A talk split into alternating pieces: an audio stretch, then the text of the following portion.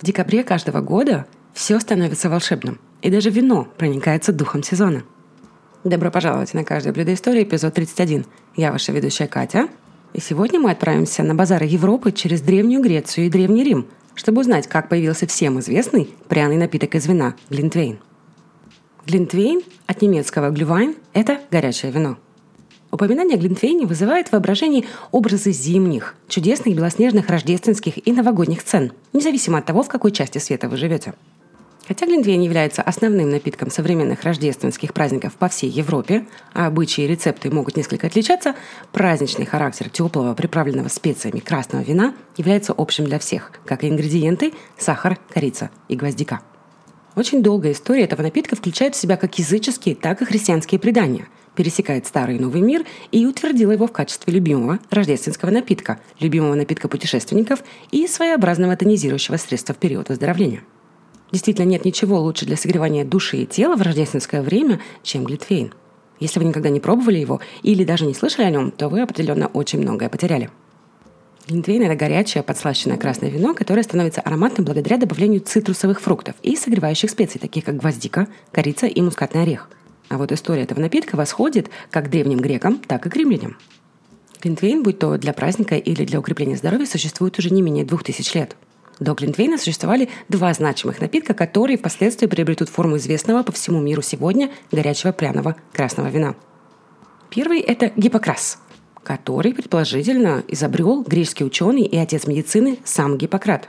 Идея этого напитка заключалась в том, что он был чем-то вроде тонизирующего средства – Вино было чаще белым и не обязательно горячим, но его обязательно приправляли специями и подслащивали медом.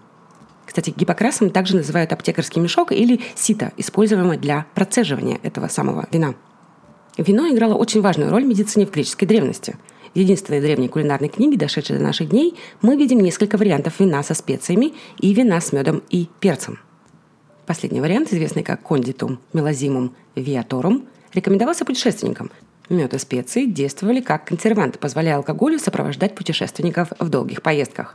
Кондитум парадоксиум стал заметным элементом праздника зимнего солнцестояния в Древнем Риме.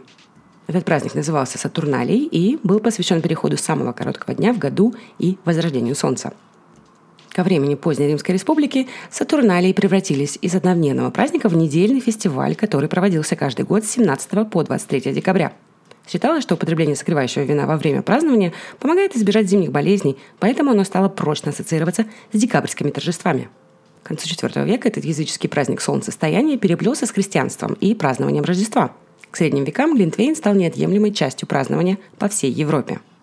Согласно нескольким средневековым поваренным книгам, наиболее распространенные сладкие вина с пряностями в позднем средневековье все еще назывались кипокрас, а термин глинтвейн появился намного позже – в Британии этот напиток был очень популярным и существует несколько рецептов его приготовления.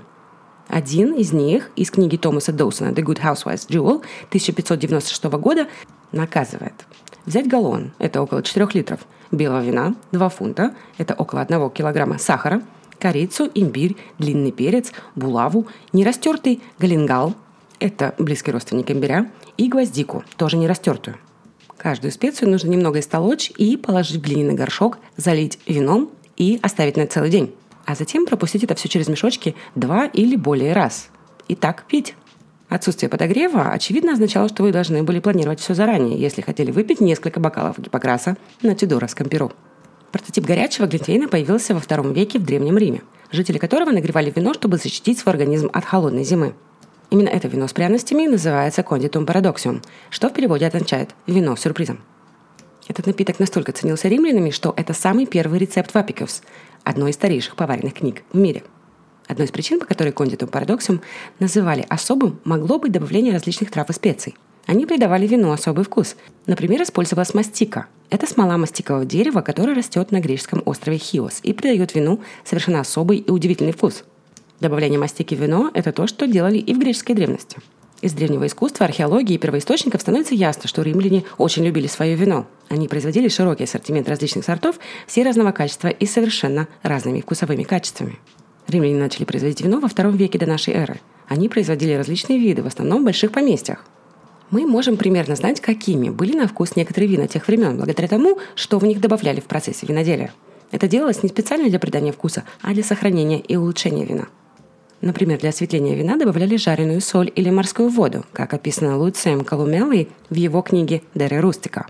Для нашей палитры это придает вину очень странный вкус. Сегодня этот вкус можно найти в винодельне в Провансе, Франция. Эта винодельня воссоздала несколько типов римского вина, используя реконструкцию римского винного пресса и позволяя виноградному соку бродить в больших глиняных кувшинах. В одной из римских вин они даже добавляют айву. Добавление фруктов в процессе виноделия также описано римскими авторами, как и добавление трав – еще одной интересной добавкой, которую подробно описал Колумела, добавляемый на третий день процесса брожения, был дифрутум. Это виноградное сусло. А также он рассказывает, как приготовить дифрутум. Это была важная добавка, использовавшаяся для создания большого количества алкоголя, кислотности и остаточного сахара. Таким образом, вино становилось сладким. Дифрутум также часто использовался в кулинарии. Итак, первые следы Глинтвейна появились в Римской империи в 20 году нашей эры, где он назывался кондитум парадоксум – для его приготовления римляне кипятили мед в вине, затем добавляли специи и финики. Затем эту смесь смешивали с лучшим вином, чтобы смягчить вещество. Самым интересным моментом был способ консервации этого напитка и заключался в погружении в него горящих углей. И хотя этот напиток сильно отличался от тех, которые мы привыкли употреблять сегодня, его все-таки можно назвать прародителем Глинтвейна, так как изготавливался он из красного вина, которое подогревали. Если вы являетесь гурманом Глинтвейна, вот вам самый настоящий рецепт этого римского напитка. В бронзовый кувшин налейте 6 секстариев. Один секстарий – это мера объема жидкости, применявшейся в Римской империи, и равна приблизительно 560 мл. Следственно, в рецепте используем около 3,5 литров меда. Добавьте 2 секстария вина, это 1 литр. Нагревайте все это на медленном огне на сухих дровах, помешивая деревянной палочкой, когда закипит. Если мед перекипит, добавьте немного холодного вина – когда вино полностью выкипит, снимите с огня и дайте остыть. Когда остынет, разожгите под ним другой огонь. Проделайте это второй и третий раз, и только после этого снимите с огня и процедите.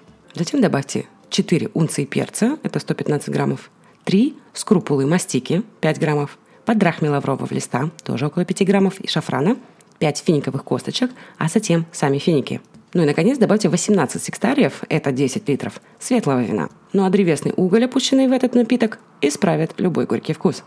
Когда римляне завоевали большую часть Европы в следующем столетии, и их любовь к Глинтвейну распространилась по всей империи и регионам, с которыми они торговали. В средние века его популярность продолжала расти, и европейцы стали смешивать подогретое вино со специями, так как верили, что это укрепляет здоровье и помогает избежать болезней. Также они использовали травы и цветы в качестве натуральных посластителей, чтобы сделать невкусные вина намного приятнее на вкус. Со временем увлечение глитвейном угасло в большинстве стран Европы, за исключением Швеции, где его популярность только возросла.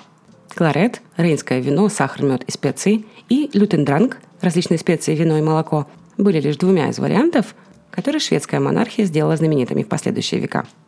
Со временем появилось больше альтернатив, и в книгах рецептов стало использоваться собирательное название «глёг», впервые упомянутая в 1609 году. Следующая большая адаптация произошла в XIX веке, когда коньяк Глёг тоже стал становиться популярным. Переломный момент наступил в 1890-х годах, когда Глёг стал ассоциироваться именно с Рождеством. У каждого виноторговца по всей стране был свой уникальный рецепт. Со временем эти большие уникальные бутылки, на большинстве из них, кстати, был изображен Санта-Клаус, распространились по всей остальной Европе. И давно забытый Глинтвейн предстал в новом праздничном свете – во Франции и Испании в XII веке был широко распространен напиток под названием вино с пряностями.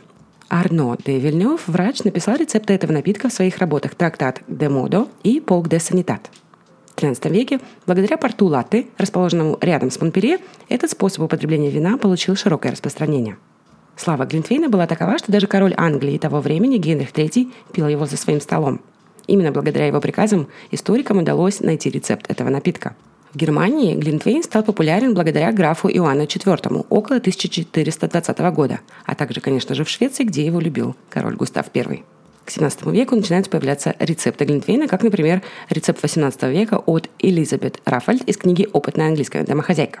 Она приписывает натереть половину мускатного ореха на пинту вина и подсластить его по своему вкусу сахаром.